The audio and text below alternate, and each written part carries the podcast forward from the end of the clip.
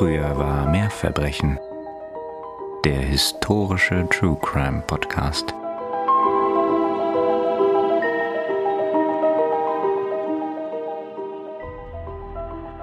Jessys Augen sind auf den Spiegel gerichtet. Die Lichter der zahlreichen Gaslampen tanzen in ihren Pupillen beinahe so, als loderten darin kleine Flammen. Jessie lächelt. Der Gedanke gefällt ihr. Da plötzlich ein Geräusch wie das Zuschlagen einer Tür, laute Stimmen. Aus ihren Gedanken gerissen fährt Jessie herum. Die Puderquaste in ihrer Hand wird so abrupt in der routinierten Bewegung gestoppt, dass sich weißer Puder wie Schnee auf ihren Morgenrock legt. Sie springt auf, rennt zur Tür ihrer Garderobe hinaus in den Flur. War das Williams Stimme? Am Ende des Flures die Treppe, an deren Fuß er steht. William, ihr geliebter Freund, ihr Vertrauter, auf der Bühne und im wahren Leben. Er steht gebeugt, auf seinem langen Mantel dunkle Flecken. Sis, sagt er mit schwacher Stimme, ich wurde erstochen. Dann sinkt sein schwerer Körper in ihren Armen zu Boden. Oh, oh, ich hatte ja schon was Filmreifes und Abenteuerliches erwartet, aber ich glaube, das wird noch meine Erwartung übertreffen. Ja, also ich bin gespannt, was ihr zu dem Fall heute sagt und du natürlich auch. Ja. Das ist schon ein bisschen eine Charakterstudie heute. Es wird sehr um die zwei Protagonisten dieses Falles gehen und darum, ja, wie sich deren Leben so entwickelten und wie sie einander begegneten und das alles dazu kommen konnte. Hm. Aber vorher erstmal natürlich ein ganz herzliches Willkommen euch allen da draußen zu einer neuen Folge von Früher war mehr Verbrechen. Eurem historischen True Crime Podcast. Und hier sind Katharina und Nina. Und wir sind natürlich wie immer entzückt, dass ihr wieder eingeschaltet habt hier bei uns. ja, wie ihr schon mitgekriegt habt, geht es heute um einen Fall, der am Ende des 19. Jahrhunderts um die Welt ging, heute aber gar nicht mehr so bekannt ist tatsächlich obwohl er an Relevanz eigentlich nichts eingebüßt hat und sehr stark an moderne tragische Ereignisse erinnert, wie zum Beispiel an die Morde an John Lennon oder Gianni Versace. Mhm. Diesmal sprechen wir nämlich über den Mord an dem berühmten Schauspieler William Terrace durch Richard Archer Prince. Mhm. Okay, tatsächlich sagt mir der Fall mal wieder nichts. Ich fühle mich hier wirklich jedes Mal wie so der äh, sitzen sechs Schüler aus der letzten Reihe, aber ich versuche ja dazu zu lernen und freue mich deswegen sehr auf den Fall. Dann, bevor ich dich loslegen lasse in unserer eigenen Sache, ihr kennt den Sermon, den Hinweis auf unser Instagram-Profil, auf unsere Google Map, auf unsere Mailadresse und natürlich auf unsere Kaffeekasse. Alles, was ihr braucht, um uns zu erreichen, zu liken, zu abonnieren und auch zu supporten, findet ihr natürlich in den Show Notes. Und wie immer danken wir euch herzlich, weil es uns wirklich jeden Tag versüßt. Und vielleicht noch eine Sache in eigener Sache, dadurch, dass wir letzte Woche ja ein bisschen was ausprobiert hatten im mhm. Sachen Sounddesign, haben wir von euch allerdings auch einiges an Rückmeldung bekommen. Darum hatten wir aber natürlich auch gebeten. Ja, also vielen herzlichen Dank dafür. Es hat ja. uns sehr gefreut, dass ihr so eifrig da eure Meinung auch kundgetan habt. Genau. Und aufgrund des zahlreichen Feedbacks haben wir uns dazu entschlossen, weiterhin eigentlich ganz puristisch zu bleiben mhm. und auf die Sounduntermalungen zu verzichten. Aber wir werden, das werdet ihr wahrscheinlich auch heute schon gehört haben, in unserem kleinen szenischen Opener ein bisschen dabei bleiben, weil da passt es, finden wir zumindest, eigentlich ganz gut hin. Genau, das ist so ein bisschen so ein kleiner Kompromiss. genau. Und wir hoffen, das gefällt euch, also auch gerne wieder Feedback, wenn ihr mögt. Und jetzt wette ich mit dir, gibt es ganz viele Leute, die uns schreiben, nein, ich fand das ganz großartig, ich habe mich ja. nicht gemeldet. Dann tut es uns total leid. Ähm, das ist nur leider sehr aufwendig. Und dann haben wir gedacht, okay, wenn es euch jetzt nicht so vom Hocker haut, wie wir das gehofft hatten, dann ist das quasi Zeit, die wir mehr in die Recherche stecken können. Genau. Und wenn ihr dann jetzt auf Musik quasi das Gefühl habt zu verzichten, dann macht euch nebenher einen guten Soundtrack rein oder so. Ja, ich denke, das ist schon in Ordnung so. Wie gesagt, ihr haltet uns mal auf dem Laufenden, was ihr so denkt. Man kann ja auch immer Dinge wieder ändern oder hinzufügen, wie genau. uns das so gefällt. Ist ja unser Podcast hier. Dann lasst uns doch jetzt auf die Bretter, die die Welt bedeuten, gehen. Nö, Nina? Ja, genau. Dann machen wir uns mal auf in das viktorianische London. Und zwar spielt unser Fall im West End, in der schönen City of Westminster, wo neben zahlreichen Theatern bekanntlich auch das britische Parlament, Downing Street Number 10 und der Buckingham Palace beheimatet sind. Also so ein bisschen auf der anderen Seite des Glücks von unseren Geschehnissen während der Jack the Ripper Folgen zum Beispiel. Wir schreiben den 16. Dezember 1897. Es ist kurz nach 19 Uhr und wie an so vielen Abenden zuvor trifft am versteckten Hintereingang des berühmten Adelphi Theaters, der in der Maiden Lane liegt, der Star des Theaters und Hauptdarsteller der abendlichen Aufführung des Stückes Secret Service, William Terrace ein. Mhm. Begleitet wird Terrace von seinem guten Freund John Henry Graves, mit dem er zuvor schon unterwegs gewesen war und den Tag verbracht hatte. Nun erreichen die zwei Herren also die unscheinbare Hintertür des Theaters und Harris bittet seinen Freund kurz zu warten, während er in seiner Manteltasche nach dem Schlüssel sucht. Er wendet sich der im Halbdunkel liegenden Tür zu, wohl um aufzuschließen, als plötzlich von der anderen Straßenseite ein mit einem Umhang bekleideter Mann auf den ahnungslosen Schauspieler zustürmt. Mhm. Sein Freund Graves wird später berichten, dass der Angriff so plötzlich erfolgte, dass er, also Graves, ihn zunächst gar nicht begreifen konnte. Es habe tatsächlich so ausgesehen, sagte er später, als habe der Mann William freundschaftlich auf den Rücken geklopft auch wenn diese Geste ein bisschen rau gewirkt habe und etwas grob war, dachte Graves sich nichts weiter dabei. Aber leider irrte er sich. Statt einer freundlichen Begrüßung greift der Mann William mit einem Messer an. Mhm.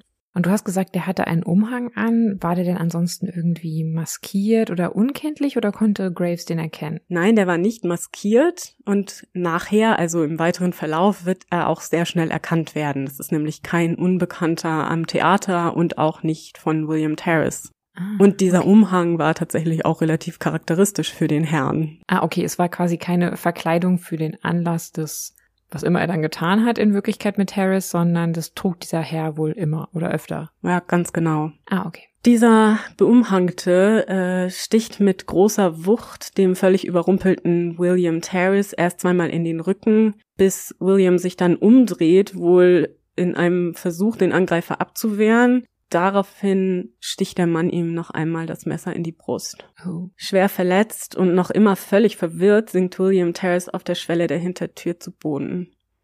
Nun begreifen auch die Umstehenden, was geschehen sein muss. Die Gasse war nämlich keinesfalls abgelegen, wie uns das vielleicht vorkommen mag, sondern das ist ja das West End. Das ist alles relativ gut beleuchtet und da sind Aha. auch Fußgänger unterwegs. Also das ist jetzt keine dunkle, abgelegene Gasse. Und so ergreift Graves auch schnell den Angreifer und gleich fällt ihm und einigen Beteiligten auf, dass es sich bei dem Mann nicht um einen Unbekannten handelt, wie ich schon gesagt hatte, sondern sie erkennen sehr schnell Richard Archer Prince, der ebenfalls Schauspieler ist. Zumindest so nach seiner eigenen Ansicht und auch eher, naja, sagen wir, berüchtigt als berühmt. Doch dazu hören wir später noch mehr. Prince wird also festgehalten und der herbeigerufenen Polizei übergeben, während William Terrace sich ins Theater schleppt, wo er wenig später seinen Verletzungen erliegt. Ach, okay, gut, klar. Ich meine, mit Ambulanz war es da nicht so weit her wahrscheinlich und schon gar nicht in einer Geschwindigkeit, die ihn hätte retten können, aber mhm. dass er dann sich wirklich noch bis ins Theater reingeschleppt hat, alleine, ist ja schon irgendwie sehr auffällig. Ja, wir sprechen nachher noch ein ganz kleines bisschen mehr darüber. Ich habe jetzt nicht so die Details ganz genau ausgeführt. Ich wollte mich eher auf das Leben der Menschen konzentrieren als auf diese Todesszene. Aber ja, er konnte mhm. sich tatsächlich noch in das Innere des Theaters retten, was wir ja auch schon in der Einleitung gehört haben, wo ihn dann seine Freundin und mhm. Kollegin Jessie Millwood tatsächlich vorfand. Natürlich löst dieser unvermittelte und tragische Tod einer Person, die in der Öffentlichkeit stand, in London, aber auch weit darüber hinaus Entrüstung und Trauer aus. Und sowohl die beauftragten Ermittler als auch die Öffentlichkeit verlangen nun nach Antworten und wollen verstehen, wie es zu dieser schrecklichen Tat kommen konnte. Und ganz genau das wollen wir jetzt auch tun, indem wir Terrace und Prince etwas besser kennenlernen und sehen, warum die beiden auf Kollisionskurs gerieten. William Terrace wird am 20. Februar 1847 als William Charles James Lewin in St. John's Wood in London geboren.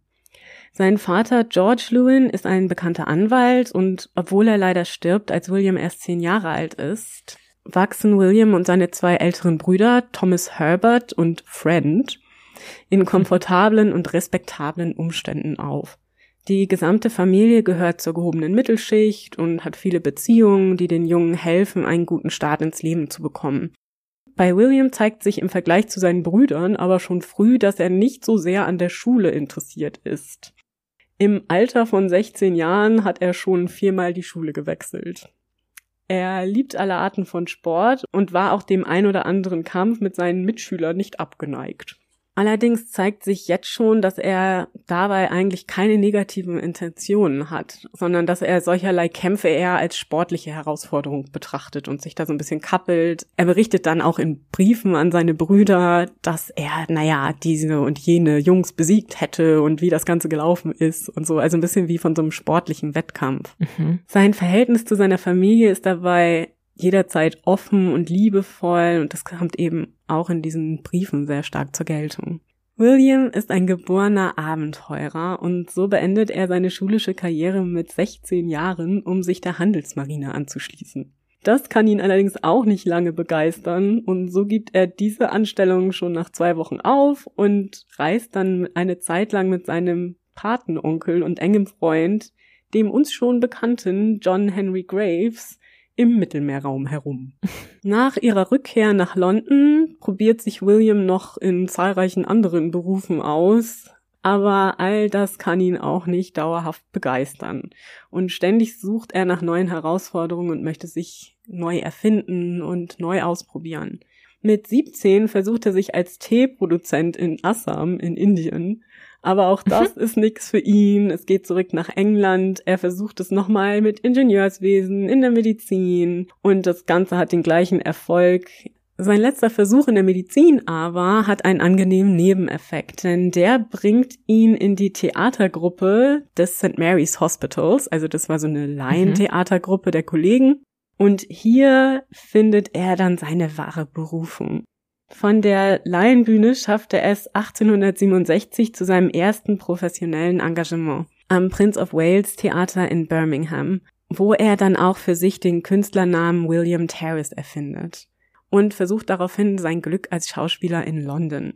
Außer ein paar kleineren Rollen ist sein Erfolg aber zunächst übersichtlich. Allerdings lernt er im Zuge eines dieser Engagements die Schauspielerin Amy Fellows kennen, die mit bürgerlichen Namen Isabel Lewis hieß, und die zwei verlieben sich ineinander und 1870 wird geheiratet. Offensichtlich hatten die beiden so ähnliche Interessen und auch ähnliche Vorstellungen, denn kurz nach der Hochzeit brechen William und Isabel alle Zelte in London ab und ziehen auf die Falkland-Inseln, um Schafe zu mhm. züchten. okay. Damit habe ich jetzt nicht gerechnet. Ja, ich weiß. Er mochte ganz gerne in andere Rollen schlüpfen, offensichtlich, ne? mhm. ne? Und hat das auch im Leben so gelebt. Ja, und so leben sie da auch eine Weile und bekommen dort 1871 ihre kleine Tochter Ella Lean und 1872 ihren Sohn Tom. Und die beiden hat William wohl über alles geliebt. Also in den Jahren ihrer Kindheit ist es wohl sogar so, dass er sich öfter bei der Arbeit krank meldet und zu Hause bleibt, um sie zu pflegen, wenn sie Fieber haben oder irgendwie krank sind. Das ist wirklich ungewöhnlich zu der Zeit, dass sich da der mhm. Vater der Familie krank meldet, um sich um die kranken Kinder zu kümmern. Also das ist wirklich schon überaus fürsorglich und finde ich irgendwie ganz liebenswert. Überhaupt wird William von seinen Zeitgenossen als äußerst empathischer und liebevoller Mensch beschrieben. Er sei sehr freundlich gewesen und habe sich immer um das Wohlergehen anderer gesorgt. Egal, ob es sich dabei um Familienmitglieder, Freunde, Bekannte oder Kollegen handelte. Und auch Fremde hat er tatsächlich immer mit Respekt und Freundlichkeit behandelt. Darüber werden wir auch noch ein ganz klein bisschen mehr hören, denn das war wirklich so ein zentraler Punkt seines Charakters, der auch immer wieder beschworen wurde, auch schon in der Zeit vor seinem Tod. Zunächst aber verschlägt es unsere kleine Familie zurück nach London, denn das Schafezüchten war dann auf Dauer auch nichts für sie. Und William engagiert sich wieder im Theater. Und so nach und nach baut er sich einen Ruf auf als exzellenter Schauspieler, als angenehmer Mensch und ungeheuer charmanter Mann. Dieser Ruf wächst immer weiter, bis er 1880 schließlich am berühmten Lyceum Theater engagiert wird. Und dort trifft er zwei Jahre später, also 1882, die Schauspielerin Jessie Millward. Das ist die Dame, von der wir auch in der mhm. Einleitung gehört haben. Die zwei, also Jessie und William, werden zum Bühnentraumpaar. Also das sind so die Schauspieler, die immer zusammen gecastet werden. Sowas mhm. kennt man ja heute auch noch, ne? Ja, so Ginger und Fred. Ja, genau nur noch ein bisschen früher. Das Ja. war dann so ein Traumpaar, das die Leute auch kannten und wiedererkannten und sie spielen immer wieder in Stücken die zentrale Rolle des Liebespaares. Und es wird gemunkelt in der Presse, dass auch privat die beiden nun ja eine Affäre hatten. Ob das stimmt oder nicht, können wir nicht sagen, aber auf jeden Fall war er mit Jesse Millward sehr vertraut. So viel ist mal sicher. Mhm. Und auch Bekannte von ihnen haben spekuliert, dass es da wohl eine Affäre gegeben haben wird. Aber nun ja, wir wissen es nicht. Es ist aber definitiv so, dass die Ehe zu seiner Frau trotzdem weiterhin sehr glücklich ist. Nach allen Aussagen. Also die beiden haben sich auch weiterhin sehr gut verstanden und da gab es keine Beziehungsprobleme. Naja, nur jedem Tierchen sein Pläsierchen. Vielleicht hatten die da auch für sich irgendeine Absprache getroffen, mit der alle zufrieden waren. Wer weiß. Man kann Mhm. da ja auch nicht drüber spekulieren. Jetzt jedenfalls ist William ein echter Star, vergleichbar mit den modernen Stars aus Hollywood, denn damals war ja London das Zentrum der Theaterindustrie und so kannte man William Terrace natürlich auch im Rest der englischsprachigen Welt. Deswegen tourt er auch durch Amerika und er hat tatsächlich eine große Fangemeinde, die für Tickets zu seinen Stücken stundenlang anstehen. Also auch das ist etwas, das es schon damals gab.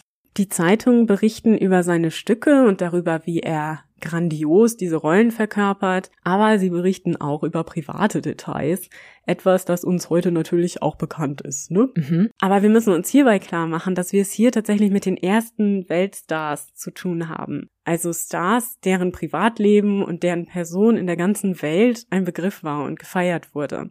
Also vielleicht nicht Mhm. in der ganzen Welt, aber zumindest in der damaligen englischsprachigen Welt. Also im Empire, was ja schon eine gewisse Dimension einnahm, global gesehen. Absolut. Also wir haben zum Beispiel Ja. nach seinem Tod auch viele Berichte aus australischen Zeitungen, die sich damit auseinandersetzen. Und dieser Schock saß überall tief in Amerika, Australien, England und ja, wie du sagst, im Rest des Empire. Und ich denke sogar auch in anderen Ländern, die eben der englischen Sprache irgendwie mächtig waren, da war das auch ein Begriff. Also das war schon ein Schock.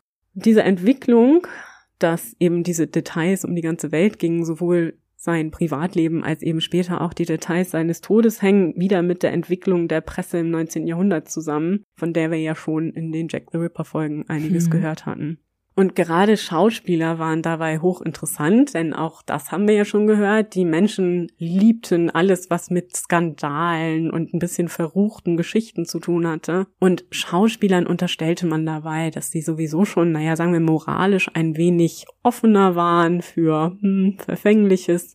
Und so gab es natürlich aus den Theatern jede Menge Geschichten, die die Leute gerne auch in den Zeitungen lesen wollten. Ja, es ging sogar so weit, dass damals in der viktorianischen Zeit es als unschicklich galt, wenn deine Kinder Schauspieler werden wollten. Also davon wurde dann doch abgeraten, weil das eben eine Profession war, in der man seine Moral doch sehr gefährdete.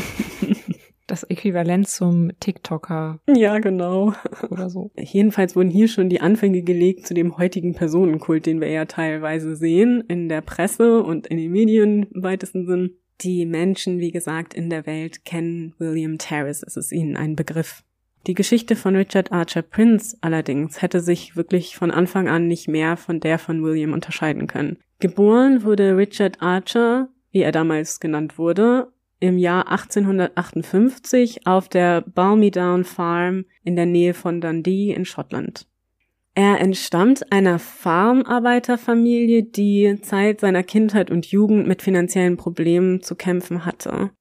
Es gibt Aussagen, nach denen Richard als Kleinkind von seiner Mutter bei der Feldarbeit zu lange in der prallen Sonne liegen gelassen wurde. Also der lag da am Feldrand, das sagt Mhm. sie später selber aus.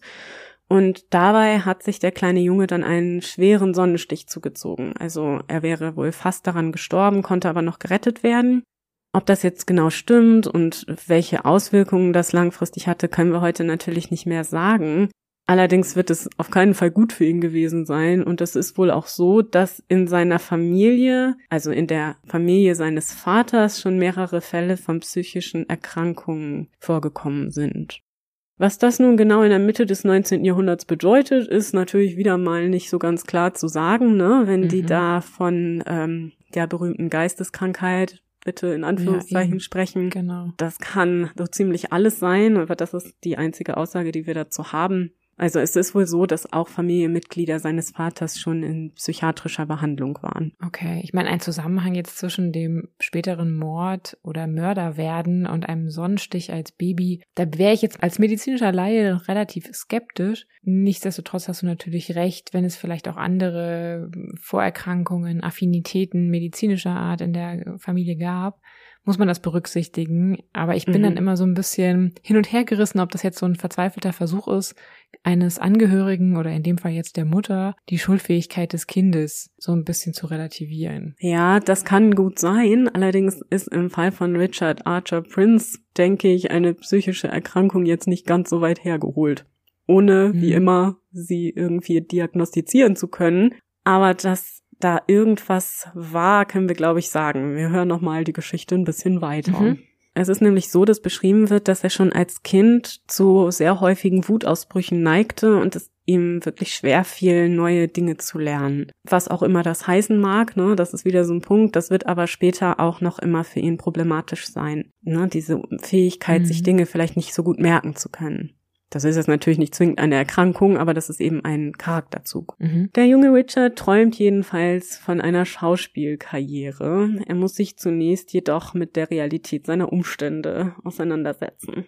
Da er aus einer Arbeiterfamilie stammt, muss er mit 14 Jahren eine Arbeit als Schweißer auf einer Werft in Dundee beginnen. Dort wird er als aufmerksamer und gründlicher Arbeiter beschrieben, also das ist wohl etwas, das ihm tatsächlich auch sehr lag. Jede freie Minute verbringt Richard aber beim Theatre Royal in Dundee, wo er sich für alles Geld, das er irgendwie verdient und aufbringen kann, Stücke anschaut und dort den Kontakt zu den Darstellern sucht. Irgendwann hat seine Ausdauer dann Erfolg und er bekommt eine winzige Rolle in einem Stück bei einer Schauspieltruppe, die in Dundee ein Gastspiel gibt.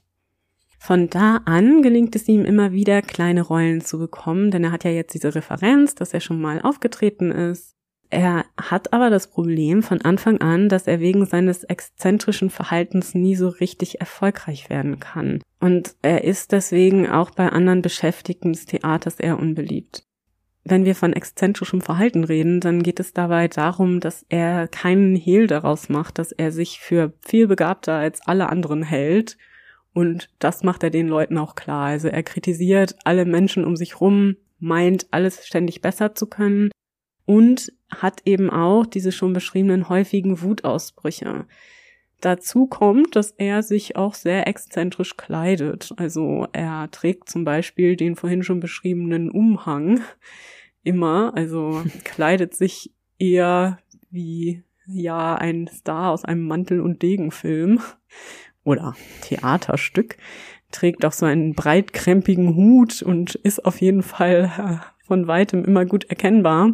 Eine Erscheinung, obwohl so ganz unsympathisch finde ich das ja nicht. Ich finde das ganz ja. Hm, pfiffig, aber natürlich war das auffällig zu der Zeit. Ja, ganz genau. Und er war wohl auch der festen Überzeugung, dass die Leute ihn nur anstarrten, weil sie nicht so einen guten Modegeschmack hatten wie er. Ja, also zumindest unter zu wenig Selbstbewusstsein litt er nicht, das kann man nicht sagen. Dieses Verhalten bringt ihm jedenfalls auch bald den Spitznamen Mad Archer ein, also den verrückten Archer. Anfang der 1880er Jahre verschlägt es Richard Archer Prince, wie er sich nun nennt, dann auch nach London. Wir hatten ja schon darüber gesprochen, dass London zu dieser Zeit nicht nur die größte Stadt der Welt war, sondern auch das Zentrum der kulturellen Welt. Das heißt, Schauspieler konnten also hier zu größter Bekanntheit gelangen, wenn sie das denn wünschten. Ein bisschen so vielleicht wie heute in Hollywood, ne? Also junge, aufstrebende Schauspielerinnen und Schauspieler machten sich auf den Weg nach London, um da ihre Karriere zu beginnen und von da aus dann quasi in die Welt zu ziehen und berühmte Schauspielerinnen und Schauspieler zu werden. Wir wissen nicht ganz genau, wie Richard der Einstieg in die Londoner Theaterszene gelang, aber es kann sein, dass Billy Ebbington, das war zur damaligen Zeit auch ein bekannter Schauspieler, ihm da so ein bisschen Schützenhilfe leistete. Und zwar ist es so, dass Ebbington zu dieser Zeit wohl eine Affäre hatte mit Richards Schwester Maggie. Und so hatte Richard durch diese persönliche Beziehung vielleicht die Möglichkeit, einen Job da zu bekommen. Und dieser Job ist am Adelphi Theater, wo er eine Komparsenrolle erhält. Das ist ja schon mal gar nicht so schlecht, mhm. ne, um da den Fuß in die Tür zu bekommen. Nach Ende dieses Stückes aber kann er dieses Engagement nicht verlängern und so tingelt er so ein bisschen hin und her zwischen verschiedenen Theatern und Statistenrollen. Nach einiger Zeit bekommt er dann eine weitere kleine Rolle am Adelphi Theater und zwar in einer Inszenierung von Harbor Lights. Und in diesem Stück spielt auch William Terrace. Er kehrt nämlich zurück zum Adelphi Theater, nachdem er einige Zeit lang der Star am Lyceum Theater gewesen war. In Harbour Lights spielt William Terrace die Hauptrolle, während Richard Archer Prince eben eine Statistenrolle bekommt. Wir wissen nicht so ganz genau, ob sich die Wege der zwei Männer vorher schon mal gekreuzt hatten. Das ist heute nicht mehr so richtig nachzuvollziehen. Aber zu dieser Zeit, 1885, beginnt sich wohl in Richard ein gefährlicher Gedanke zu entwickeln. Er ist bitter, wütend und unzufrieden mit seiner kleinen Rolle in dem Stück und seinen Ärger darüber projiziert er auf William Terrace an dessen Arbeit er kein gutes Haar lässt. Er spricht so schlecht über William, dass andere Kollegen anfangen, ihn aufzuziehen, indem sie ihm sagen, naja, weißt du, du solltest eigentlich die Hauptrolle in dem Stück haben, ne? Du würdest das ja viel besser machen. Hm. Die Ironie des Ganzen geht aber an Richard leider völlig vorbei und dieser Gedanke, dass er zu Unrecht von der Hauptrolle ferngehalten wird, macht sich in ihm hm. breit. Hm. Hello Wahnvorstellung. Mhm, ja, leider. Dabei steht zwar nicht nur William Terrace im Fokus dieses Gedankens, dieser ungerechten Behandlung, er ist aber schon damals, also 1885, eine zentrale Figur für Richards Wut und so das, so ein Fokuspunkt. Und so entwickeln sich die Karrieren der zwei Männer in der Folge parallel, aber sehr unterschiedlich. William Terraces Stern steigt immer höher er entwickelt sich in den nun folgenden zehn Jahren zu einem der gefragtesten Stars des Londoner Theaters. Es ging sogar so weit, das ist eine ganz nette Anekdote, dass William einer der einzigen Schauspieler der damaligen Zeit war, der in seiner Garderobe elektrisches Licht hatte. Mhm. Also das war eine Besonderheit und stach heraus, das gab es nur für ganz besonders große Stars. William wird dabei in der Regel für die Rolle des Helden engagiert, der mit Mut, Charme und Können die Situation rettet. Das nannte man damals auch einen Swashbuckler und das kann man vielleicht so ein bisschen mit ja so Mantel und Degenheld übersetzen. Also wir haben da denke ich mal alle so eine Vorstellung, ne, dieser Held, der äh, strahlend irgendwie da auftritt und dann äh, leichtfüßig irgendwie die Bösen alle aus dem Weg räumt. So das war so seine mhm. Paraderolle. Und natürlich auch charmant und äh, bei den Ladies beliebt und so. Das ist natürlich auch alles nicht unwichtig. Solche Phänomene gibt es ja bei modernen Schauspielern auch, ne? Dass die dann immer so für die gleiche Rolle gecastet werden im Grunde und du nachher schon so einen Typus hast, den derjenige mhm. immer wieder entspricht. Ich denke da zum Beispiel an Bruce Willis oder Tom Cruise, die ja im Grunde in den ganzen Filmen immer wieder den gleichen Charakter spielen oder in vielen Filmen den gleichen Charakter spielen.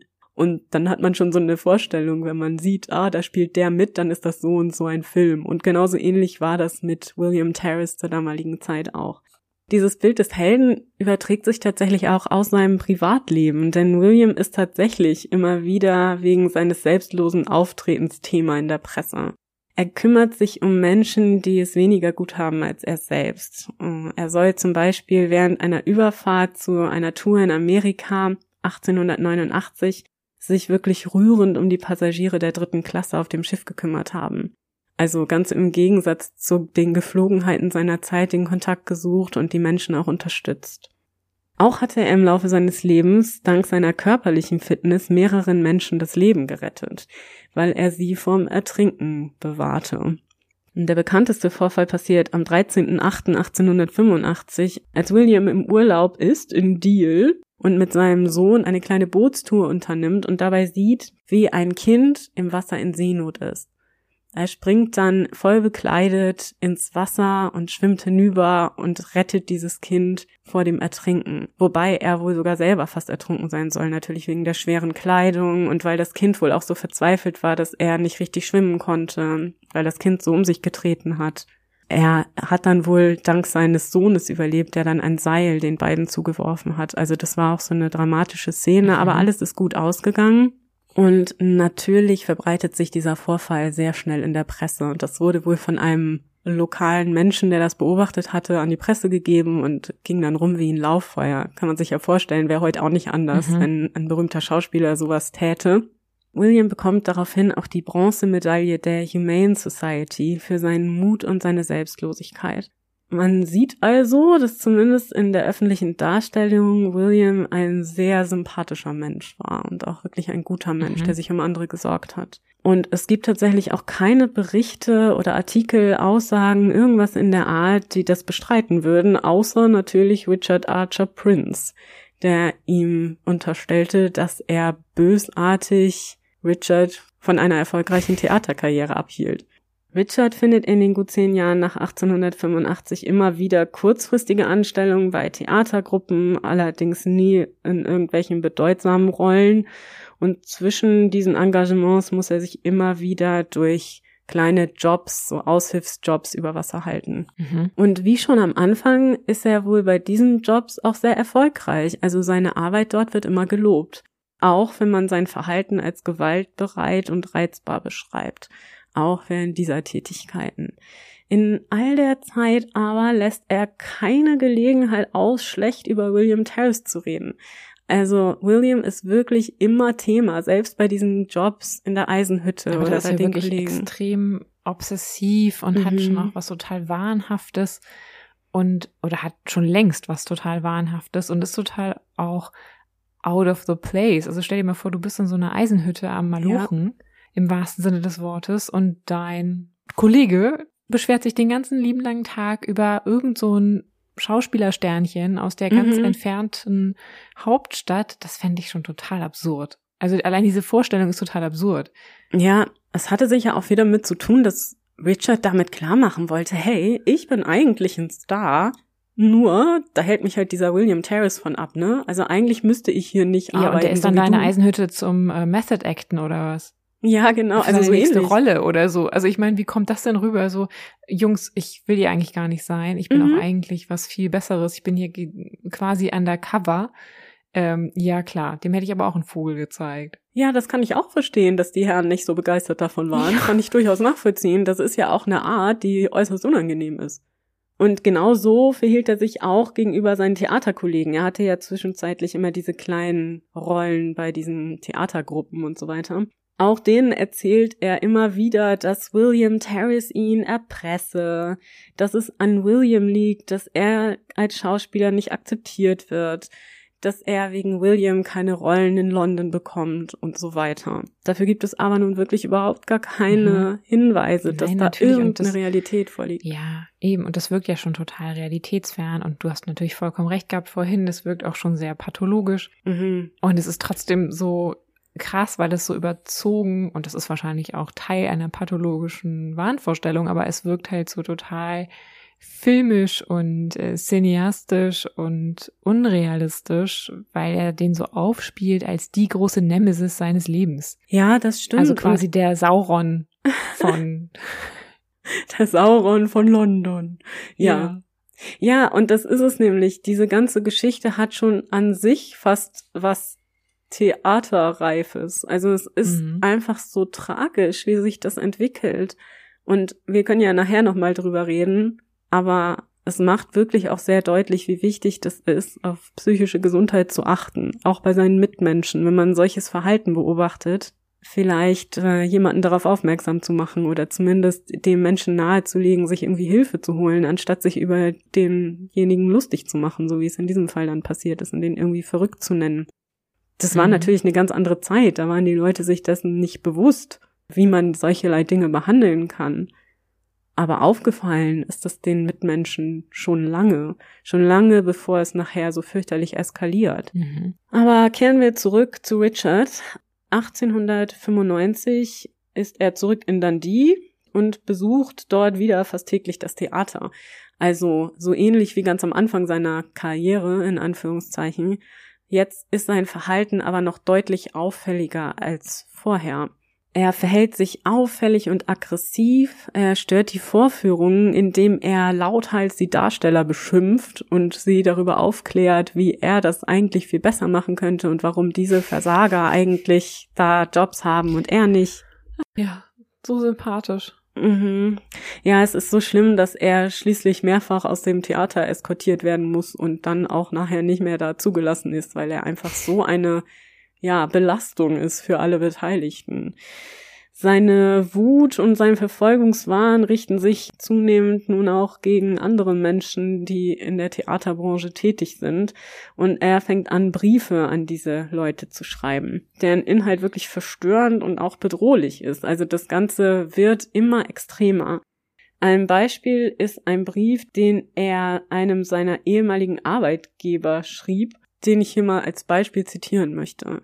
Richard schreibt, Du Höllenhund, du Judas, du hast dafür gesorgt, dass ich Engagements verliere, indem du mich erpresst hast, um selber voranzukommen. Du Hundesohn, ich bin keine Frau. Du Hund, What? wie kannst du es wagen, einen Highlander zu erpressen? Das nächste Mal werde ich dich auf der Bow Street Police Station nach einer persönlichen Referenz fragen, wo mein Anwalt dich bloßstellen wird. Wenn ich in Newgate sterbe, ist es deine Schuld. Ich würde dir raten, diesen Brief diesmal zu Scotland Yard zu bringen. Sieg oder Tod ist mein Motto und Gottesfurcht. Äh. Ich bin Richard Arthur Prince. Arthur schrieb er übrigens auch im Original. Ich weiß nicht, wie da der Hintergrund ist. Aber in jedem Fall ist das deutlich ein bedrohlicher Brief, ne? Denn also ja. der Hinweis auf, wenn ich in Newgate sterbe, Newgate war das Gefängnis in London mhm. und wenn er da stirbt, das ist schon eine Morddrohung, ne? gegen den Herrn, ähm, an den er diesen Brief schrieb, nämlich J.F. Elliston. Und der ist natürlich von diesem Brief auch dementsprechend erschüttert.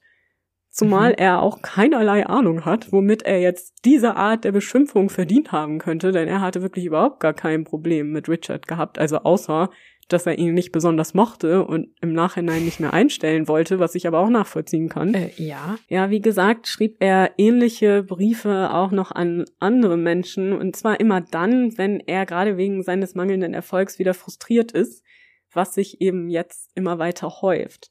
Ende 1895 kehrt Richard dann nach London zurück und er schafft es tatsächlich, wie auch immer, wieder für eine kleine Rolle in dem Stück One of the Best engagiert zu werden. Wieder spielt William Terrace in dem Stück die Hauptrolle.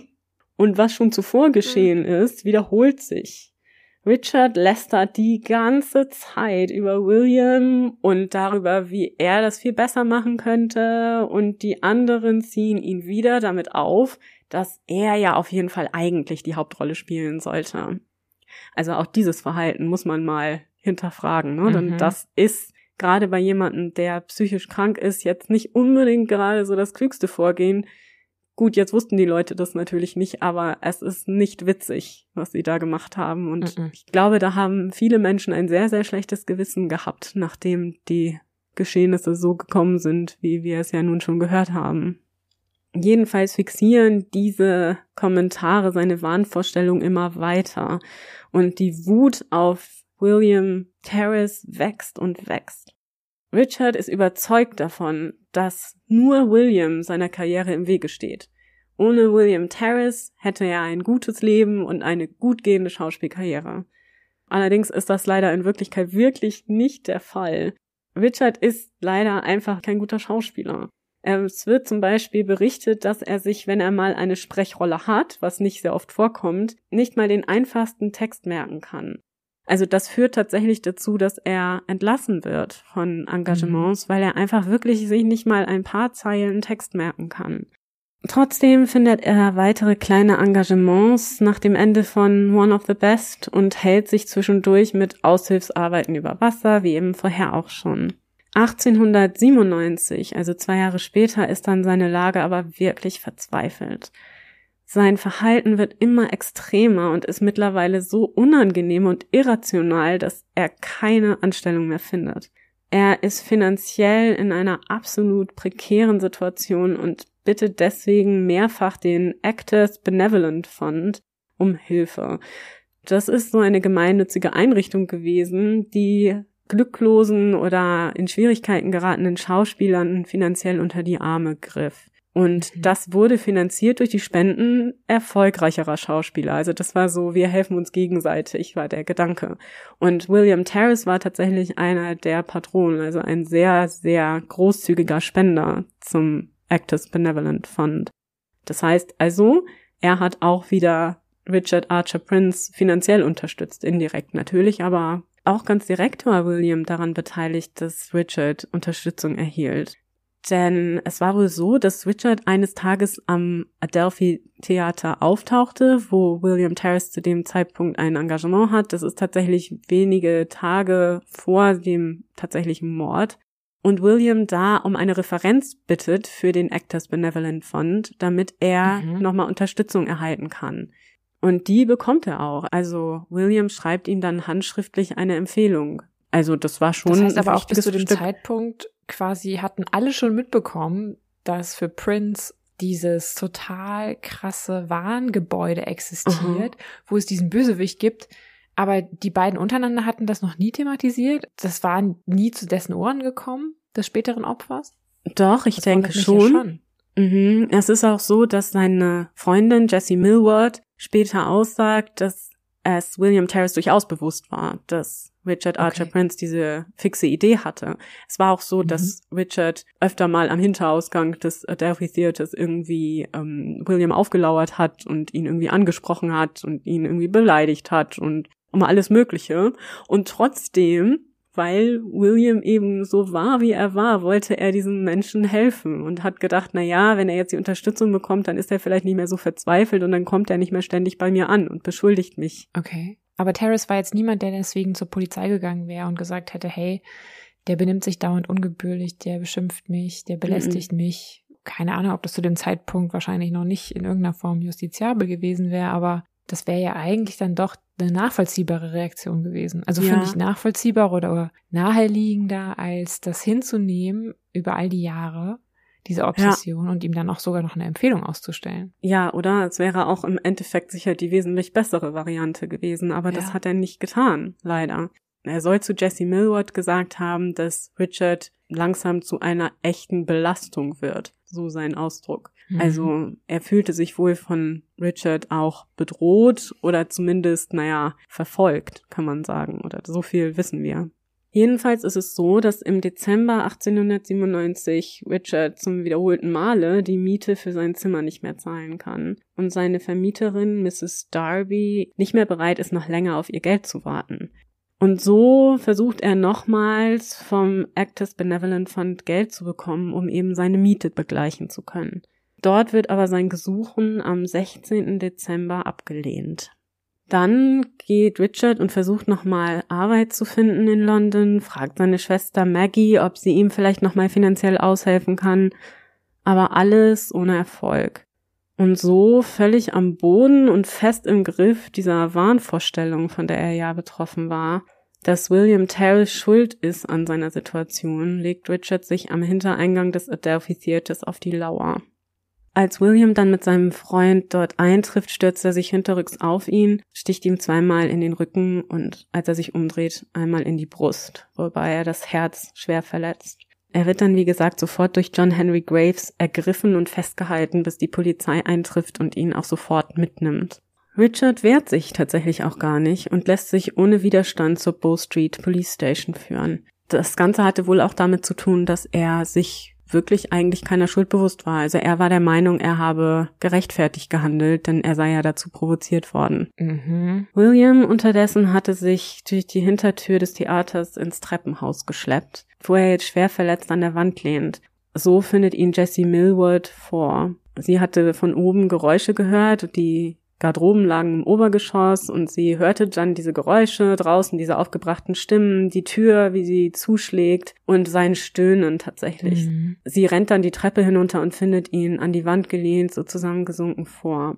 Sie nimmt ihn dann in den Arm und in ihren Armen bricht er zusammen und sie trägt ihn dann mit der Hilfe weiterer Kollegen nach oben in eine der Garderoben. Während die Kollegen das machen, holt ein anderer Kollege Hilfe aus dem nahegelegenen Krankenhaus. Allerdings können die herbeigerufenen Mediziner nichts mehr für William tun und er verstirbt wenig später an dem Blutverlust oh. und den schweren Verletzungen in den Armen von Jesse Millward und umgeben von seinen Freunden und Kollegen. Hm. Ja, so sinnlos, also so ja unnötig dieser Tod wie die meisten Tode. Ihr wisst, was ich meine. Aber oh. ja, ja, und hier irgendwie ganz besonders, ne, weil das alles aufgrund mhm. einer Wahnvorstellung passierte. Und also ich finde die Vorstellung ganz fürchterlich bedrückend, dieser mhm. Szene, Aber wenigstens, muss man sagen, konnte er im Umkreis von Menschen sterben, die ihn geliebt haben und die er geliebt hat. Das Glück hat nicht jeder, aber es muss trotzdem fürchterlich gewesen sein, auch für die mhm. Beteiligten nach den Beschreibungen. Ja. Übrigens war das auch ein tiefer Schock für die Besucherinnen und Besucher des Theaters an diesem Abend, denn die saßen schon im Theatersaal und warteten darauf, dass die Vorstellung losgehen sollte, als sie dann die Nachricht bekamen, dass der Hauptdarsteller des Stücks gerade ermordet wurde vor dem Hintereingang des Theaters. Und das war natürlich ein tiefer Schock. Und viele haben später auch in der Zeitung davon berichtet, wie sie diese Nachricht bekamen und was das auch für sie für ein persönlicher Verlust war. Wie gesagt, William war ein Star. Die Leute kannten ihn, die kamen dahin, um ihn zu sehen. Ja. Man hatte das Gefühl, man kennt ihn. Und das war für die Menschen wirklich ein großer Verlust. Während die Menschen trauern, wird Richard Archer Prince am 20. Dezember 1897 des vorsätzlichen Mordes an William Terrace angeklagt. Und am 21. Dezember findet auf dem Brompton Cemetery das Begräbnis von William statt. Laut Berichten der Times säumen über 50.000 Menschen die Straßen, um dem beliebten Schauspieler die letzte Ehre zu erweisen. Der Friedhof ist überfüllt von Trauergästen und zahlreiche Berühmtheiten senden Blumen, so zum Beispiel der Prince of Wales. Zu Weihnachten schrieb die Illustrated Police News, die wir ja auch schon kennen, für einen sehr großen Teil der britischen Bevölkerung wurde die Freude der Weihnachtszeit in diesem Jahr überschattet von dem schrecklichen Ende des beliebten Schauspielers William Terrace. Held hunderter Bühnenkämpfe, der am Donnerstagabend letzte Woche vor dem Adelphi Theater erstochen wurde. Also das war wirklich was, das die Menschen tief bewegte. Mhm. Während also Großbritannien und die Welt um William trauern und überall Artikel erscheinen über sein Leben, kleine Geschichten und Anekdoten über ihn. Ich fand das tatsächlich ganz charmant. Also zum Beispiel australische Zeitungen, die dann so kleine Geschichten einfach aus seinem mhm. Leben erzählen, von Dingen, die er getan hat, von Gutem, das er getan hat. Wie gesagt, er war ja jemand, der dafür bekannt war, sich um Menschen zu kümmern und mhm. sehr liebevoll zu sein. Und das wurde eben hier so zelebriert. Und das finde ich eigentlich eine sehr schöne Weise, damit umzugehen. Derweil findet jedenfalls bereits am 13. Januar 1898 die Verhandlung von Richard Archer Prince im Old Bailey statt. Richard bekannte sich von vornherein schuldig mit Provokation. Er legt die gleiche arrogante und aufbrausende Art an den Tag, für die er mittlerweile schon überall bekannt ist und diskutiert erstmal mit dem Richter darüber, ob William Terraces Familie seinen Verteidiger bezahlen solle, mhm. Weil William ja schuld war an der Tat ja, und deswegen, ne? Oh Gott. Natürlich ist der Richter auch angewidert von diesem Verhalten und äh, verneint das und sagt, ja. nein, das kannst du schön selbst zahlen, deinen Verteidiger, oder wenn du es nicht bezahlen kannst, dann musst du eben mit diesem vom Staat gestellten leben. Das heißt, die Tat hat aber auch nichts an seiner Wahnvorstellung verändert, sondern er ist weiterhin der Überzeugung, dass im Grunde er provoziert wurde. Ja, ganz genau. Denn nach dieser Diskussion um die mhm. Schuld von William Terrace und die Frage, ob seine Familie den Strafverteidiger bezahlen müsse, ja. ändert Richard sein Bekenntnis in nicht schuldig. Mhm. Es geht Warum also schon gut denn? los. Ja, weil er dann der Meinung war, dass es ja William Terraces Schuld war und wenn er nun jetzt auch noch den Strafverteidiger bezahlen soll, beziehungsweise keinen Aha. gestellt bekommt von der Familie, ein Skandal. Dann, ja, dann ist er nicht schuldig an dem Mord. In seiner Wahrnehmung war er nicht schuldig an dem Mord. Zahlreiche Zeugen sagen aus. Ähm, zum Beispiel erzählt Graves über die Tat an sich. Also er berichtet darüber, was er beobachtet hatte an diesem Abend und wie William zu Tode kam. Auch sagen einige von Richards Familienmitgliedern aus und sie berichten eben zum Beispiel diese Tatsache da mit dem Sonnenstich. Das ist nämlich deswegen relevant, weil es auch im Verfahren mhm. erwähnt wurde und dass Richard eben schon seit seiner Kindheit an zu aufbrausendem Verhalten und zu Gewaltausbrüchen neigte. Und dass er eben auch unter Wahnvorstellungen gelitten habe, schon seit geraumer Zeit. Seine Mutter erzählte zum Beispiel, dass er ihr mal gesagt habe, dass er Jesus Christus sei und sie, also seine Mutter, dementsprechend sei die Jungfrau Maria. Ach, das auch noch. Ja. Okay. Ja. Es werden auch vier Mediziner gehört, das fand ich ganz interessant, ja. die über die Einschätzung zu Richards Geisteszustand aussagen. Das heißt also, es wird schon eine medizinische Analyse seines Geisteszustands gehört. Und das finde ich schon relevant und auch sehr mhm. interessant mhm. ne, für Ende des 19. Ja. Jahrhunderts. Nach all den Zeugenaussagen zieht sich die Jury zurück und berät für 45 Minuten. Sie erklärt dann Richard Archer Prince für schuldig des Mordes an William Terrace. Daran bestand, glaube ich, auch zu keiner Zeit Zweifel, auch wenn er das anders sah. Allerdings befinden sie auch, dass er zum Tatzeitpunkt unzurechnungsfähig gewesen war. Mhm. Und daher wird Richard zur Unterbringung in einer psychiatrischen Einrichtung verurteilt, bis es dem König gefällt, ihn zu begnadigen. Das bedeutet also lebenslang, es sei denn, er bekommt eine royale Begnadigung. Zunächst wird er im Holloway psychiatrischen Krankenhaus untergebracht, bald aber nach Broadmoor verlegt, wo er nach 40 Jahren im Jahre 1937 verstirbt. Krass. Er sollte also tatsächlich auch nie wieder auf freien Fuß gesetzt werden. Ja. William Terrace hat allerdings Spuren in der Welt hinterlassen. In seinem Namen wurde mit Spenden eine Rettungsbootstation in Eastbourne errichtet und das hätte ihm bestimmt sehr gefallen, denn wie wir gehört haben, hat er Menschen aus Seenot mehrfach gerettet. Seine Tochter Ella Lehn wurde selbst eine hochgefeierte Schauspielerin im beginnenden 20. Jahrhundert und sein Sohn Tom Terrace war auch Schauspieler und Filmregisseur. Er arbeitete sogar mal mit Charlie Chaplin, also er brachte es doch recht weit im Filmbusiness. Hat auch bei zahlreichen Filmen Regie geführt. Also wenn man das mal googelt, das ist doch eine ganz schön lange Liste eben dieser frühen Stummfilme. Also auch eine hochinteressante Zeit. Ähm, er war ja einer der ersten, einer der Pioniere dieses Feldes, des Films. Und bevor wir jetzt das viktorianische London erstmal wieder verlassen, noch eine kleine Anmerkung. Wie so oft gibt es auch in diesem Fall wieder die passende Geistergeschichte. Mm. Es, ja, es ist nämlich so, dass Sichtungen von William Terraces Geist nicht nur aus dem Adelphi Theater berichtet werden, sondern tatsächlich kann man ihm wohl auch heute noch in der Covent Garden U-Bahn-Station begegnen. Okay. Ja, es ist wohl so, dass sich an der Stelle der heutigen U-Bahn-Station der Lieblingsbäcker von William befunden hatte zur Zeit seines Lebens und deswegen kehrt er wohl gerne wieder an diese Stelle zurück. Finde ich auch hochsympathisch. Da kann man sich dann da aufhalten, wo man früher leckeren Kuchen gekauft hat. Aber Spaß beiseite, auch in diesem Fall ist es so, wie wir das ja schon oft beobachtet haben, dass es hauptsächlich die Geistergeschichte ist, die einen heute auf diesen Fall stößt. Wenn man mhm. William Terrace googelt, dann stößt man sofort auf zahlreiche Geistergeschichten und Seiten, die sich mit diesem Geisterphänomen auseinandersetzen. Und muss schon etwas tiefer graben, um wirklich die Geschichte des Mordes einmal genauer betrachtet zu sehen. Also auch hier haben wir wieder dieses Phänomen.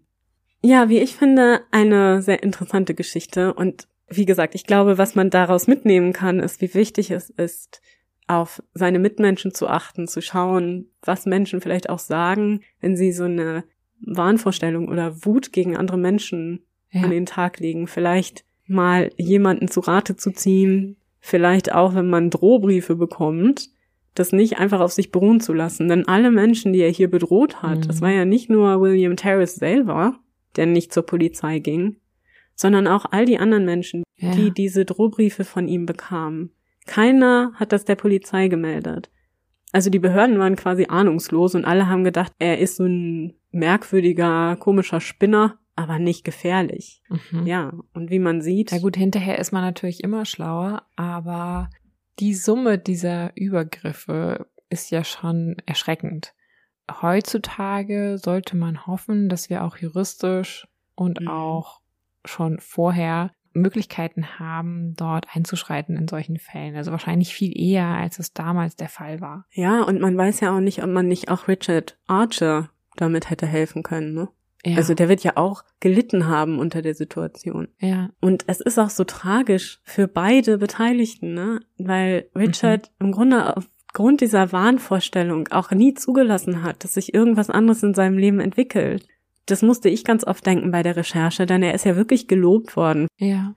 Für seine Arbeit im Bereich des Handwerks, nenne ich es jetzt mal, im weitesten Sinne. Er hat ja mhm. verschiedene Sachen gemacht. Aber da scheint er wirklich richtig gut gewesen zu sein und auch beliebt gewesen zu sein. Also zumindest seine Arbeitskraft als Mensch war er jetzt mhm. nicht so beliebt, aber das hatte ja wieder was mit dieser Wahnvorstellung ja, zu tun. Stimmt.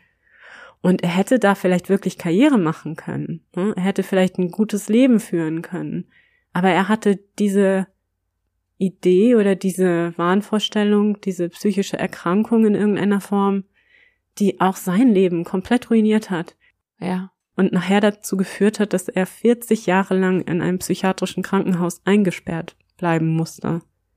Und natürlich ist das nicht eine Entschuldigung dafür, was er getan hat. Natürlich ist es falsch, dass er William Terrace da hinterrücks ermordet hat. Aber ich denke, wir können in diesem Fall schon annehmen, auch wenn wir keine Expertinnen sind, dass es da eine psychische Erkrankung gab. Mhm. Und ja. dass er nicht ja. im Vollbesitz der berühmten geistigen Kräfte war, als er das tat. Ja. Also ich danke dir vielmals für diesen sehr spannenden Ausflug und wirklich, es gibt sehr viele Analogien zur Gegenwart ja. oder zur kürzeren Vergangenheit. Vor allem fand ich natürlich als, als Filmfreund auch total spannend, wie früh es schon diese Figuren gibt, die dann später in den ersten Stummfilmen Epen von Errol Flynn oder Fairbanks gespielt wurden oder so diese, die, du hast sie schon angesprochen, diese Degenfilme, diese Helden- und Degenfilme, die dann ja bis heute in ihren Topoi weiterleben in mhm. aktuellen mhm. Kinoproduktionen. Das war mir so nicht bewusst, dass es doch schon und wahrscheinlich natürlich noch viel, viel weiter zurückgeht, diese Form der Figuren. Mhm. Aber das fand ich sehr, sehr spannend. Und natürlich umso tragischer die Geschichte, die sich hier ersponnen hat in dieser Zeit mit einem wirklich, wahrscheinlich, wie du zu Recht sagst, krankhaften Täter mhm. und einem, ja, wirklichen tragischen Opfer. Ja, wirklich. Und natürlich ist es immer schwierig im Nachhinein zu sagen. Wir kennen ja auch die Tendenz, im Nachhinein sind die Opfer oft Heilige und haben nie irgendwas Schlimmes gemacht. Aber es mhm. scheint wirklich so zu sein, dass William Terrace ein sehr netter Mensch war. Und nicht, dass es das schlimmer macht, aber man kann ihn ja in guter Erinnerung behalten, jetzt ja. da wir auch seine Geschichte wieder gehört haben. Also, denkt einmal mit uns zusammen an William Terrace. Mhm. Und dann bleibt mir nur noch zu fragen, was hast du uns denn als Tipp mitgebracht? Ja, also ich habe jetzt gerade wieder für mich entdeckt, ich habe das immer mal wieder gehört. Ich weiß nicht, ob du das auch kennst, dass man so Dinge gerne hört, dann mal für eine Zeit ja. nicht so und jetzt wieder. Und ich habe jetzt gerade wieder angefangen, den Podcast von Parcast Tales zu hören. Allerdings mhm. müsst ihr dafür der englischen Sprache mächtig sein. Das ist nur auf Englisch. Das ist ein amerikanischer Podcast. Ich hatte ja schon mal gesagt, dass ich hauptsächlich englische Formate höre. Es tut mir leid, wenn das nichts für euch ist. Aber wenn das was für euch ist, kann ich es sehr empfehlen. Das Ganze wird moderiert von Vanessa Richardson und sie spricht in jeder Folge über ein Märchen, das wir auch kennen, also zum Beispiel Rotkäppchen oder ähnliches. Und zwar in seiner ursprünglichen Form. Also das ist dann nicht die Disney-Version, mhm. kann ich euch verraten. Das ist hm. nichts für Kinder mhm. und erzählt so ein bisschen auch über den kulturellen Hintergrund, ordnet das zeitlich so ein bisschen ein und bringt auch oft verschiedene Versionen eines Märchens zusammen zu einer Erzählung. Das Ganze ist immer total schön gemacht. Also es ist wie ein Märchen erzählt, als Geschichte erzählt, sehr kurzweilig, unterhaltsam. Wenn ihr gerne Märchen mögt und Geschichten hört, dann kann ich euch nur empfehlen, mal bei Tales reinzuhören, falls ihr das noch nicht getan habt. Ja, und das klingt wirklich spannend, so nach mhm. der Geschichte hinter der Geschichte. Genau, also ich liebe es, ich höre das total gerne. Und wo ich schon dabei bin, jetzt habe ich das nicht nochmal nachgeschaut und es ist mir fürchterlich unangenehm, dass ich das nicht getan habe. Aber trotzdem möchte ich es empfehlen, weil ich gerade dran denke. Das heißt Singing Bones, ist auch ein englischsprachiger Podcast und leider wird er nicht mehr fortgesetzt, gibt es aber, glaube ich, noch auf den Podcast-Plattformen eurer Wahl. Und der ist wirklich toll. Da geht die Hostess wirklich sehr in die Tiefe, was diese Analyse Aha. der Märchen angeht. Also es ist das gleiche Prinzip. Da werden auch Märchen nacherzählt und dann in den kulturellen Kontext eingeordnet. Aber sie geht noch viel mehr in die Tiefe und analysiert das Ganze noch viel mehr. Ich habe es geliebt und war todtraurig, dass sie das nicht fortgesetzt hat. Also hört euch die Folgen an, die es da gibt. Ich kann es nur empfehlen. Wie gesagt, leider habe ich jetzt nicht daran gedacht, nochmal nachzuschauen, wie die Dame heißt. Ich hoffe, sie verzeiht mir. Aber hört rein. Singing Bones und Tales. Ich werde es auf jeden Fall machen. Vielen Dank für diese Tipps. Gerne. Ist auch das Richtige für so einen kalten Winterabend, Herbst. wie sie jetzt auf ja. uns zukommen. Mm, oh mit Gott, einer Tasse ja. Kaffee oder Tee. Und wo wir gerade mhm. dabei sind, was man gut mit einer Tasse Kaffee oder Tee hören kann, Katharina, kannst du uns schon verraten, wo es beim nächsten Mal hingeht? Mm, nein, ich möchte euch tatsächlich auf die Folter spannen, weil uh. ich zwischen zwei Fällen noch mich nicht entschieden habe, welchen ich machen werde und deswegen es noch nicht sagen kann. Das macht ja nichts. Wir mögen ja auch alle gerne ein bisschen Spannung. Yay! Also ich bin auf jeden Fall gespannt. Und in diesem Sinne verabschieden wir uns für heute von euch, ihr Lieben. Wir verbeugen uns. Wie immer. Passt auf euch auf. Bleibt gesund. Packt euch warm ein in den kalten Tagen. Haltet die Ohren steif. Genau. Und wir hoffen, dass wir uns dann beim nächsten Mal hier wieder hören. Wenn es wieder heißt, früher war mehr Verbrechen. Der historische True Crime Podcast.